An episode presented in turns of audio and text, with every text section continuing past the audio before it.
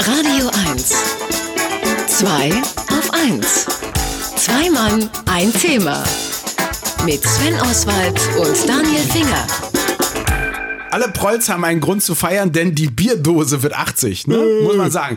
Grund genug für uns, uns mit der Weißblechdose zu beschäftigen, denn vom Bier bis zu den Ravioli äh, kann die alles frisch halten, was ein Studentenhaushalt so braucht. Und ich muss sagen, die Ravioli werden sogar äh, immer noch im, im Hause Finger so frisch gehalten. Ja? Über den Siegeszug der Weißblechdose sprechen wir mit Marketing-Experten Markus Bartelt. Guten Morgen, Markus. Einen schönen guten Morgen. So, die Bierdose wird dieser Tage 80, aber auch die Konservendose an sich die gibt es doch schon deutlich länger, oder? Ja, die gibt es deutlich länger. Die ist ähm, 1809, 1810 patentiert worden. Ähm, wie bei so vielen Alltagsgegenständen, die wir nutzen, ist in der Weltraumforschung. Zum Beispiel, ja, auch da. ja, Teflonpfanne. Äh, hat das Militär eine ganz große und ganz wichtige Rolle gespielt als Innovator. Denn äh, tatsächlich ging die Initialzündung von Napoleon aus, der schon Ende des 18. Jahrhunderts äh, 12.000 Goldfranc auslobte für diejenigen, der es schafft, Nahrung haltbarer zu machen. Das heißt, wir hatten auf einmal mehr Menschen, größere Armeen, die bewegt werden mussten und die wollten versorgt werden. Und äh, man stellte damals fest, dass mehr Soldaten an ähm, Nahrungsmangel an einem verstorben sind, als tatsächlich durch Waffengewalt. Und Napoleon sagte, wer da eine Erfindung findet, ja, wie wir also Nahrungsmittel haltbarer machen können, jenseits des bis dato üblichen Pökelns und Einsalzens, der kriegt also dieses Geld. Und es war ein französischer Konditormeister, äh, Monsieur Appert, der wiederum aus der Champagne kam und da die Champagnerflaschen quasi vor Augen hatte und ja. feststellte, dass wenn er Glasbehältnisse die Nahrung erhitzt und dann auch luftdicht abschließt, dass sie wesentlich haltbarer sind. Glasbehältnisse. Glasbehältnisse wohlgemerkt, das heißt. Also es ist ein Wegglas. Quasi, ja. Und ähm, der hat tatsächlich 12.000 Goldfranc auch kassiert dafür.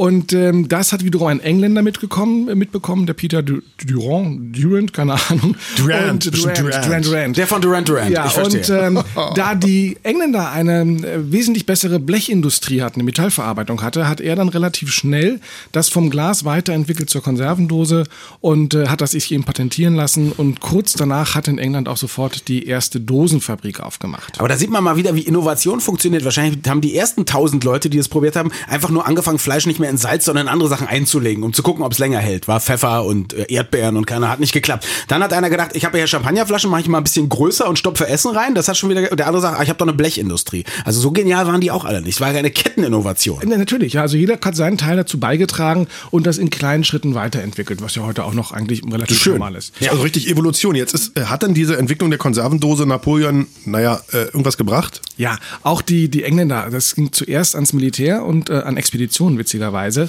weil, und das muss man sich vor Augen halten, diese Dosen waren damals wirklich noch schwer und dickwandig. Ähm, die wurden auch verschlossen, indem sie verlötet wurden. und sie waren, sie waren sehr kostbar, weil ähm, man brauchte ungefähr eine Handwerkerstunde, um so eine Dose herzustellen. Das heißt, es war noch kein Massenprodukt. Ja. Und deswegen war wirklich der, das Militär der erste Lieferant, der das bekommen hat. Ähm, und die mussten diese Dosen, weil war, es, gab noch, ja. es gab noch keinen Dosenöffner, äh, die mussten diese Dosen tatsächlich mit ihrem Bajonettmesser öffnen, mit anderen spitzen Gegenständen oder mit Hammer und Meißel. Wer hat denn jetzt 12.000 Goldfrau ausgelobt, um zu sagen, wie kriegen wir den Mist denn jetzt auf und den Dosenöffner erfunden? das ging wieder ganz anders. Also der Dosenöffner ist fast 50 Jahre später erst erfunden worden. als die Bajonette ausgestorben waren. Richtig, also als man auch merkte, dass irgendwie die Fingerkuppen bei Flöten gehen, wenn man eine Konservendose aufmachen wollte. Und ähm, das war der, der Amerikaner Mr. Lyman, der hat das dann sich patentieren lassen, tatsächlich, wo man reinratzen konnte und das dann eben aufschneiden konnte. Dann kamen die Flügelvarianten dazu. Aber ähm, kleiner, kleiner Witz in der Erfindergeschichte, der Dosenöffner wurde fast 50 Jahre nach der Konservendose erst erfunden. Oh Mann. Jetzt, ähm, also meine Schwiegereltern essen durchaus mal eine Thunfischdose, die 20 Jahre alt ist, weil die war ja noch im Regal. Und die ist doch noch gut, die ist ja noch nicht gebläht. Ha, ha, haben es auch überlebt so? Also äh, gibt es noch ähm, Dosen aus dieser damaligen Zeit, die erhalten sind, wo man sagt, da würde ich mich jetzt mal mit Hammer und Meißel auch ranwagen? Gibt es noch, mit Sicherheit. Es gibt auch noch aus diesem alten, äh, wenn du so, so ein Kriegsmuseum gehst, dann wirst du teilweise diese Rationsdosen auch noch finden.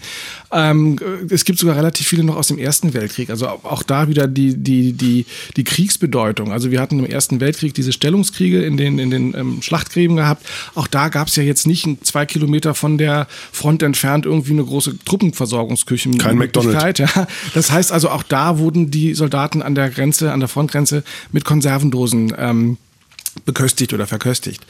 Ich würde diese Dosen heute nicht mehr aufmachen wollen, ähm, weil diese ersten Bleidosen tatsächlich bleihaltig waren und es kam häufiger vor, ähm, weil die, die Innenbeschichtung noch nicht erfunden war. Also die Bleidose ist eine Geschichte voller Missverständnisse, dass die Leute äh, verstorben sind aufgrund von Bleivergiftung. Ja. ja also Aber lecker war's. Aber nicht verhungert wenigstens. Nur, nur halt auch, teilweise sind sie verblutet vom Prokeln an der Büchse, haben sie sich dann irgendwie die Finger. Na, lassen wir das. Wir sprechen gleich äh, über die, den weiteren Siegeszug äh, Und auch der Weißblechdose. zur, zur Blei- und Weißblechdose. Bleib bitte noch ein bisschen hier, Markus. Übrigens hast du wirklich recht, Sven. Also im Ersten Weltkrieg, da gab es noch kein McDonalds in Schützengräben, die mussten mit Burger King auskommen. Scheißzeit. 2 auf 1. Weiß ist das Thema der heutigen Sendung und gerade haben wir angefangen, über die Weißblechdose zu sprechen und haben äh, der, dem 80. Geburtstag der Bierdose gehuldigt. Wir haben jetzt gerade erfahren von Markus Bartel, unserem Marketing-Experten, wo die Weißblechbüchse eigentlich herkam und dass sie ursprünglich eine Bleibüchse war, was suboptimal für die Gesundheit ist. Ich dachte, Bleibüchsen ist doch fies. mit denen man ne? schießt. Du bist, du bist irgendwie, du bist in, an der Front im Ersten Weltkrieg, wirst nicht erschossen und stirbst an der Bleivergiftung, weil du Gulasch gemampft hast. Das ist doch echt irgendwie, das ist doch nicht nett. Das, Ja. Aber äh, die, aus dieser Blei, Blech, Blechbüchse, Sven. Bleiblechbüchse, BBB ist eine Weißblechbüchse geworden und so fand sie auch irgendwann Einzug in den äh, mitteldeutschen Haushalt, kann man sagen. Wann war das denn ungefähr? Wann, wann hat denn der, äh, die, die deutsche Hausfrau beschlossen, ich mache jetzt eine Büchse auf, anstatt ich koche jetzt frisch Du oder klingst so? wie Edmund Stoiber, Oder? die deutsche Hausfrau. ja. Ich weiß sehr gut, wie es ist, drei Kinder zu kriegen. So, also natürlich auch hier ganz klar, wann haben die Deutschen so die richtigen ersten Berührungspunkte mit der Büchse gehabt? Das waren die Care-Pakete. Das heißt also, es kam aus den Vereinigten Staaten rüber, es wurde ähm, hier mit verteilt. Gab und, es Öffner? Ähm, damals gab es damals gab's dann auch schon die Öffner, damals gab es auch schon ähm, dann Öffner, die in den Dosen integriert waren, so Fischdosen und ähnliches. Diese Drehdinger, ne? Genau, also das heißt, ähm, damit wurde Einzug oder hielt die Dose Einzug tatsächlich auch in die ähm, deutsche Warenwelt und mit dem Aufkommen der ersten großen Supermärkte gab es auch immer mehr Dosen. Ja, ganz klar. Zusammen oder parallel mit einer anderen Entwicklung, über die wir schon mal gesprochen haben, das ist die Tiefkühlkost. Ja. Und jetzt ist es ja äh, so, dass irgendwann jemand gesagt hat, Mann, Mann, Mann, Weißblech ganz schlimm, muss man recyceln, alles andere ist viel besser, vor allem Flaschen und so. Äh, das stimmt heute gar nicht mehr so, hast du erzählt. Also ähm, wenn wir uns mal die Dose angucken oder auch gerade die Bierdose, wir hatten ähm, 2002, 2003 kam der Dosenpfand. Äh, davor war die Bierdose ja klassisch noch en vogue. Ich weiß nicht, wie es in eurer Jugend war, aber mal so eine Palette Dosenbier hat man sich mal Mit schnell Champagner geholt für eine- aufgewachsen. für eine- Konnte man halt schnell trinken, Kugelschreiber Loch unten rein, oben aufmachen, blub, weg Genau, war ne? und man hat das halt irgendwie zusammengeknautscht und weggeschmissen, damit war's das. Ähm, da, durch den Dosenpfand gab es einen sehr, sehr starken Einbruch im Verkauf der Bierdosen vor allen Dingen auch, ähm, der sich mittlerweile wieder so ein bisschen abfedert. Also die Bierdose gewinnt wieder an, an Marktanteilen, allerdings nicht in dem Maße wie vorher. Warum? Relativ simpel. Zum einen Schmeckt nach Blech. Ähm, ja, das ist so eine Geschmacksfrage, da kann man lange diskutieren. Aber zum einen ähm, sind sie, ähm, hat man festgestellt, dass der ökologische Fingerabdruck bei der Dose eigentlich gar nicht mehr so schlecht und so schlimm ist. Das heißt, es wird wesentlich weniger Material verwendet bei einer 05er Dose.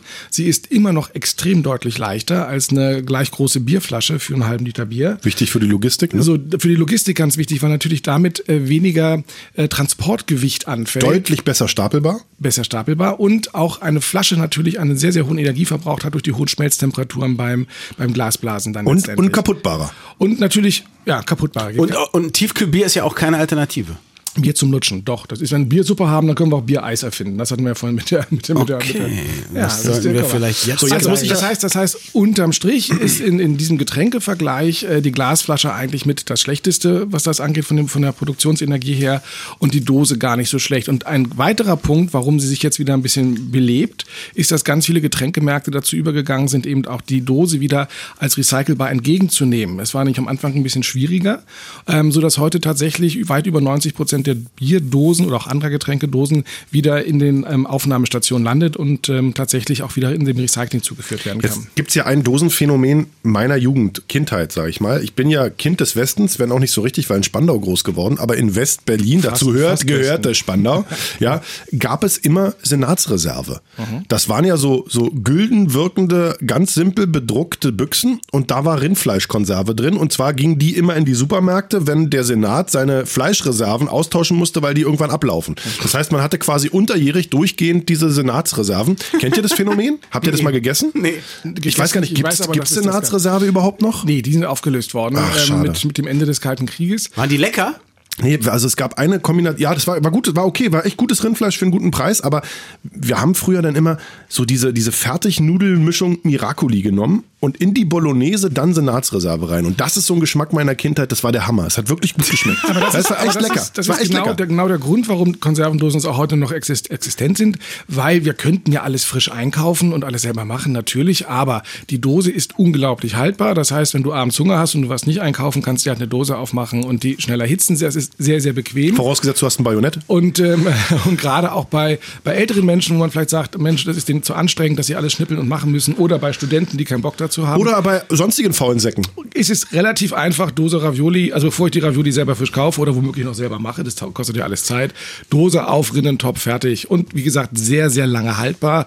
Wir sehen das ja immer wieder, wenn eine Krise ausbricht, dann sieht man so die Zeitungsmeldungen oder auch so Fernsehnachrichten, wo es dann so Leute gibt, die anfangen, äh, für den Notfall sich äh, mit eine ganze Dachgeschoss Texas Feuertopf. ähm, einzudecken mit Konserven, dass wenn mal was sein sollte, sie wirklich genug zu essen haben. Svens Kindheit schmeckte nach Eberhard Diebken aufgelöst in Miracoli, seine Jugend dann nach Hansapilz. Das alles aus der Dose, zumindest die Bierdose ist 80 geworden. Markus Bartelt, unser Marketing-Experte, ist Nicht. Viel, viel jünger und noch jünger ist der Blog-Eintrag zum Thema auf marketing mit 2k.de. Dankeschön, Markus. Einen schönen Sonntag Vielen noch. Dank für den Besuch, Markus. Ciao. 2 auf 1.